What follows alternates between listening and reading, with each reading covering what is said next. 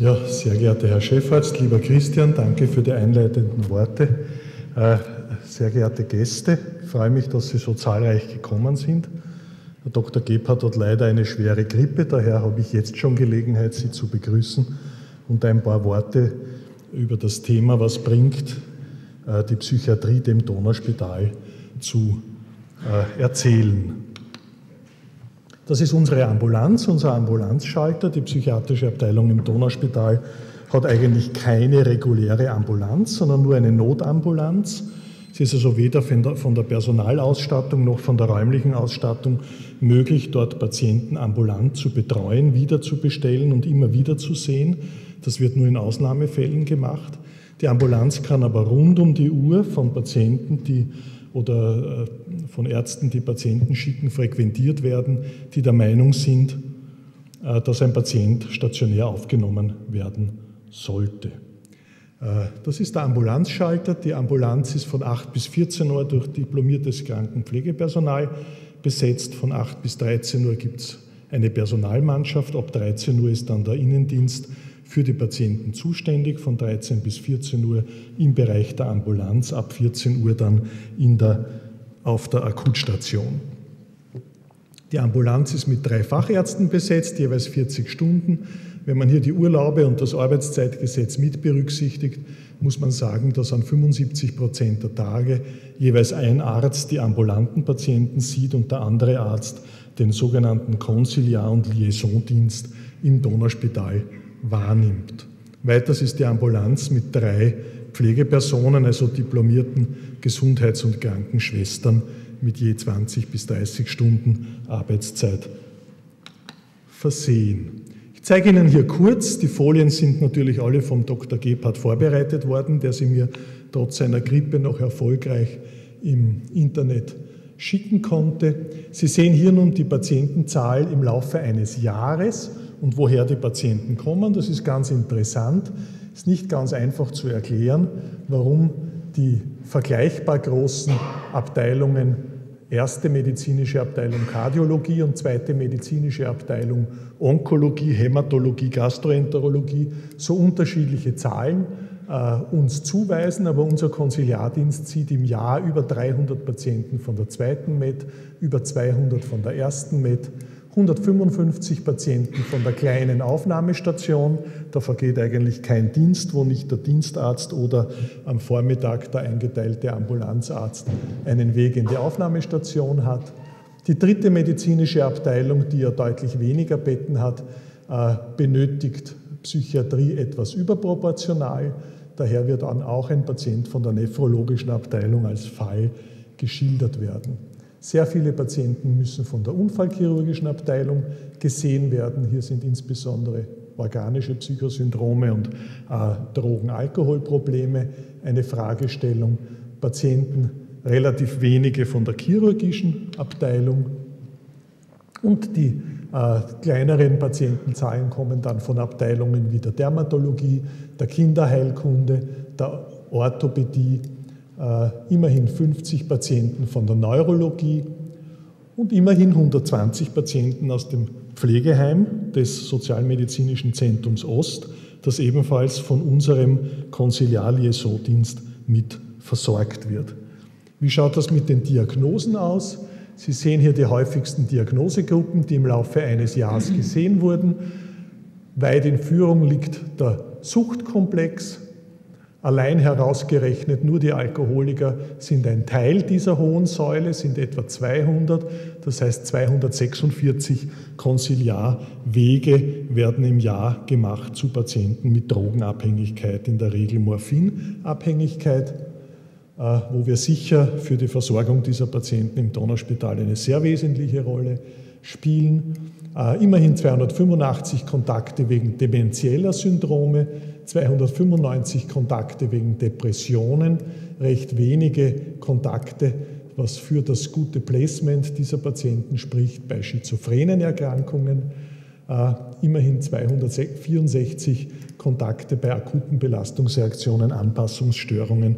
Da sind auch die kleinen Fächer, wenn eine frische Krebsdiagnose gestellt wird, eine Frau auf der Gynäkologie erfährt, dass das Kind, das sie trägt, missgebildet ist und so weiter. Das sind dann Kriseninterventionen, die den äh, Konsiliar-Liaison-Dienst benötigen. Äh, ich darf nun überleiten zum Fallbeispiel. Wir haben uns das so gedacht, dass wir ja wirklich einmal äh, sozusagen als Psychiatrie im Zentrum stehend ein bisschen was Allgemeines bringen und auch immer versuchen, von jeder Einheit, die heute hier drankommt und was präsentieren darf von der Abteilung, dann einen Fall genau zu schildern. Wir haben uns überlegt, hier einen Fall aus dem sogenannten Liaison-Dienst zu nehmen. Äh, Liaison-Dienst heißt, dass ein Arzt der Ambulanz fix mit einer Abteilung zusammenarbeitet. Das ist der Dr. Wildner mit der Schmerzambulanz oder der Dr. Gebhardt mit der nephrologischen Ambulanz, weil gerade auf der nephrologischen Ambulanz für Dialysepatienten besonders häufig Verhaltensauffälligkeiten, Konflikte, Teambesprechungen und so weiter notwendig sind. Äh, deswegen bringen wir jetzt einen Fall und ich darf jetzt die Schwester Susanne Erbert, die Schwesterleitung der Ambulanz und des Konsiliar-Liaison-Dienst bitten, uns diesen Fall darzustellen. Sehr geehrte Vorsitzende, sehr geehrte Damen, sehr geehrte Herren, im Zuge einer Konsiliarzuweisung äh, wurde unser CL-Team auf die Nephrologie gerufen. Es erfolgte ein Erstkontakt äh, zuerst, äh, bereits schon im März 2004. Es sollten dann noch viele Kontakte folgen. Wir erhielten die Zuweisung mit folgender Fragestellung, ob der Patient reversfähig sei, da er die bereits begonnene Dialyse ablehnt und unbedingt nach Hause gehen möchte. Wir finden den Patienten im Bett liegend vor. Der Patient ist 67 Jahre alt und ist mobil, äh, fährt täglich, erzählt uns, dass er täglich mit dem Fahrrad fährt, und dies macht er dann auch äh, später noch ähm, bei der Dialyse. Da kommt er ständig immer zur Dialyse und fährt auch danach wieder mit dem Fahrrad nach Hause. Das ließ, er sich einfach nicht nehmen. Herr R. ist alleinstehend, ohne soziale Kontakte. Das heißt, er ist ledig, war nie verheiratet, hat keinerlei Freunde und hat auch keinen Kontakt zu den Nachbarn. Er verweigert die Behandlung der Dialyse und ähm, bei der Exploration ergibt sich, dass er in allen Qualitäten orientiert ist äh, und sich sehr wohl auch über die negativen Konsequenzen bewusst ist, wenn er die Dialyse ablehnt und verweigert. Von der Diagnosestellung her, von internistischer Seite, ähm, bestand eine chronische Niereninsuffizienz. Weiter wurde in der Vorgeschichte ein apoplektischer Insult erhoben, den der Patient 1987 erlitten hatte dieser wurde auf der ersten auf der medizinischen Abteilung im AKH versorgt und ähm, der Patient ähm, hatte aufgrund seines Insults äh, wurde er dann wieder vollständig rehabilitiert. Von psychiatrischer Seite ähm, konnte dann nach mehreren Kontakten ähm, folgende Diagnose gestellt werden: der Verdacht auf eine erregbare Persönlichkeitsstörung. Aufgrund dieser und dem auffälligen Verhalten des Patienten kam es immer wieder zu Problemen zwischen dem Patient und dem Nephro-Team oder beziehungsweise auch auf der Dialyse mit dem Team. Äh, einerseits äh, stellte ein großes Problem dar die Krankheitsuneinsichtigkeit des Patienten. Der Patient, also, Entschuldigung, der Patient leidet an terminaler Niereninsuffizienz und lehnt trotz ausführlicher internistischer Aufklärung weitere Hämodialysen ab. Nachdem der Patient von unserer Seite als reversfähig eingestuft wurde, hat er am nächsten Tag ähm, die Station verlassen und ist nach Hause gegangen. Nach circa drei Wochen wurden wir wieder auf die Station, auf die Nephrologie gerufen ähm, und es fand ein neuerlicher Kontakt mit dem Patienten statt. Der Patient ist zuerst über die Aufnahmestation auf die Nephrologie gekommen mit folgender Symptomatik. Er hatte ähm, akute, ähm, akute Atemnot und einen Bluthochdruck. Zum Zeitpunkt, als wir den Patienten kontaktierten, war seine einzige Sorge, wie hoch sein Puls sei, denn er möchte ja schließlich wieder mit dem Fahrrad, sobald es geht, nach Hause fahren und was es zu essen gebe und ob ihm das überhaupt schmeckt. Er sah keinerlei Zusammenhang ähm, seiner Symptomatik ähm, mit ähm, der Verweigerung seiner Dialyse. Ein großes Problem war nach wie vor auch eine unregelmäßige Medikamenteneinnahme. Das heißt, wenn es dem Patienten schlecht ging, psychisch oder körperlich, ist er einfach hergegangen und hat seine Medikamente abgesetzt und sie nicht genommen. Äh, er hat auch äh, Diätberatungstermine nicht wahrgenommen und sich auch beim Essen nicht unbedingt gehalten, was natürlich immer wieder zu Gewichtszunahmen führte, was bei der Dialyse sehr schlecht war. Die unregelmäßige Medikamenteneinnahme ähm, ist natürlich auch bei der Dialyse sehr schlecht, weil die Patienten eigentlich unbedingt jeden Tag regelmäßig ihre Medikamente einnehmen sollten. Im Erstkontakt konnte auch eine Schlafstörung erhoben werden. Der Patient gab an, dass er in den letzten Jahren maximal drei bis vier Stunden pro Nacht schläft. Vom Patient äh, selbst wird das subjektiv verneint. Er meint, er hat keine Schlafstörung und das sei normal. Das größte Problem, mit dem wir konfrontiert waren, war die Aggressivität des Patienten gegenüber dem Pflegepersonal. Wir rieten dem Pflegepersonal ein Verhaltensprofil anzulegen. Es gab wüste Beschimpfungen gegenüber dem Pflegepersonal. Es kam zu äh, Beschuldigungen, das Dialysegerät sei falsch eingestellt worden, man mache das absichtlich, um ihm zu schaden. Die Situation eskalierte vor allem dann, als ähm, die Dialysezeiten aufgrund von strukturellen Veränderungen geändert wurden und der Patient von der Vormittagsschicht in die Nachmittagsschicht äh, kam. Man hat ihn zwar vorher ausführlich informiert, die Gründe, warum und wieso. Er nahm das jedoch sehr persönlich und meinte, das hat man ihm nur zu Fleiß gemacht. Es kam dann aufgrund dieser ganzen Aggressivität auch zu einer Teamspaltung, denn der Patient äußerte ständig hatte ständig rassistische Äußerungen. Ähm, wir haben auch erhoben, dass der Patient ähm, gab auch zu, dass er rassistisch eingestellt ist und sehr ausländerfeindlich ist. Und das ist immer so gewesen und das wird auch immer so sein und das wird niemand bei ihm ändern können. Das ging dann so weit, dass er ausländisches Pflegepersonal aufs Wüstete beschimpft und beschuldigt hat und auch beleidigt hat. Und das ging dann so weit, dass äh, gewisse Pflegepersonen ähm, einfach den Dienst nicht mehr versehen wollten, wenn dieser Patient in der Schicht war. Es kam dann schließlich so weit, dass es zu einer Androhung von körperlicher Gewalt äh, kam, ähm, als ein Pfleger beim Schandnadelziehen ähm, der Patient dem Pfleger gegenüber äußerte, Sie werden noch Ihr blaues Wunder erleben und er werde ihn auch zunächst als nächstes mit der Nadel attackieren, dass er sieht, wie gut das ist, wenn die Nadel rausgezogen wird. Weiters war auch von Seiten ähm, des Pflegepersonals von der Station trotz intensiver Bemühungen keine Vertrauensbasis herstellbar. Die Leistungen des Teams wurden ständig schlecht gemacht. Es gab einfach eine komplette Verleugnung des Patienten. Dass er einerseits ja auf das Pflegepersonal beziehungsweise auch auf das Dialysegerät und die Dialyse ja angewiesen sei. Er hat immer gemeint, das ist alles schlecht und man will ihn eigentlich nur schaden. Er entwickelte dann eine eigene Krankheitstheorie und hat immer gemeint, na, die Dialyse ist schuld, dass es ihm so schlecht geht und nicht die anderen Umstände. Das hat das eigentlich dann auf die Dialyse alles projiziert.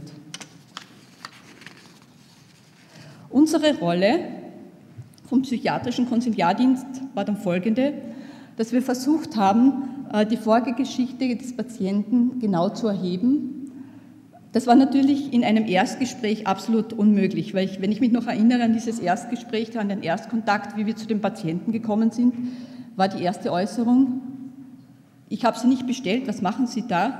Die Station ist verrückt geworden, ich bin ja nicht verrückt und am besten Sie verlassen das Zimmer, ich will mit Ihnen absolut nichts zu tun haben.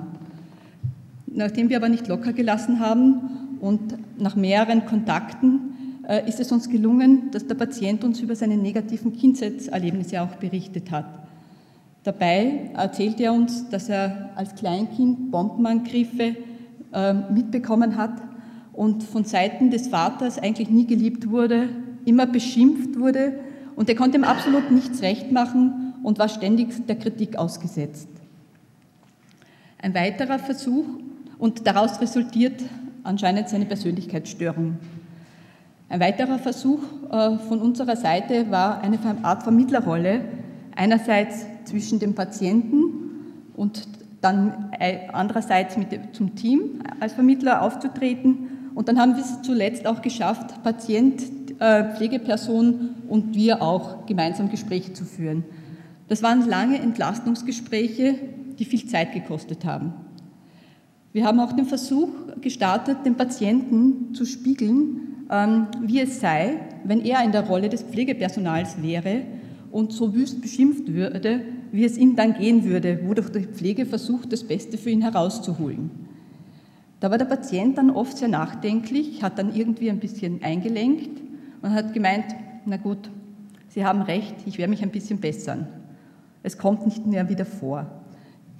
Ähm, uns ist es dann gelungen, der Beziehungsaufbau zum Patienten auch nur teilweise. Denn es gab dann so zwei, drei Wochen, wo das richtig, äh, wo nach einer Eskalation alles kalmiert ist und der Patient sich beruhigt hatte und zwei, drei Wochen lief alles ganz gut. Dann gab es einen kurzen Auslöser, was auch immer es war, und der Patient ist wieder komplett exacerbiert und wir wurden neuerlich gerufen.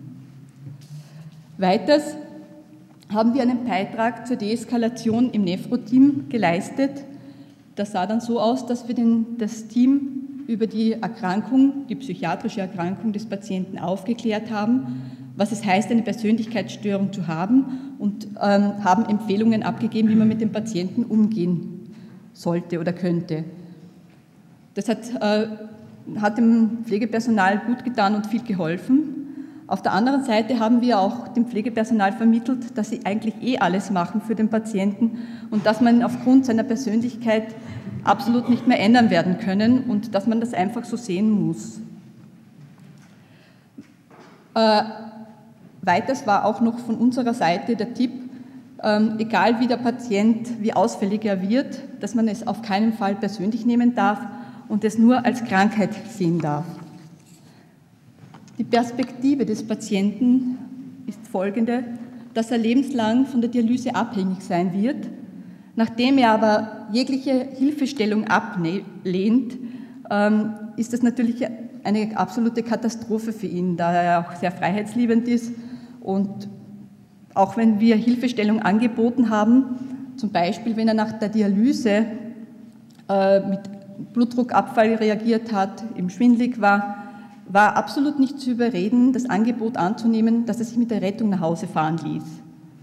Sondern er hat einfach darauf bestanden, er fährt mit dem Fahrrad, egal wie es ihm geht. Der letzte Kontakt, ähm, der stattfand von unserer Seite, war im Oktober 2008. Seit diesem Zeitpunkt haben wir momentan nichts mehr gehört und nehmen an, dass es momentan funktioniert. Der Patient wird weiters auch äh, äh, seine soziale Isolation aufgrund seiner Persönlichkeit haben. Das werden wir nicht ändern. Ob er wirklich darunter leidet, konnten wir bis heute nicht erheben. Die Konklusion letztendlich ist, die Seite der Pflege auf die speziellen Umstände des Patienten einzustellen, wie mit so einem Patienten umzugehen ist. Dieser Fall zeigt hier besonders schön, dass die Aufgabe des psychiatrischen Konsiliardienstes nicht nur in der Betreuung des Patienten und der Angehörigen liegt, sondern auch die Aufgabe beinhaltet, Ärzte und Pflegepersonen auf die besonderen Umstände des Patienten hinzuweisen, um gemeinsam Lösungsansätze zu finden. Ich danke für Ihre Aufmerksamkeit.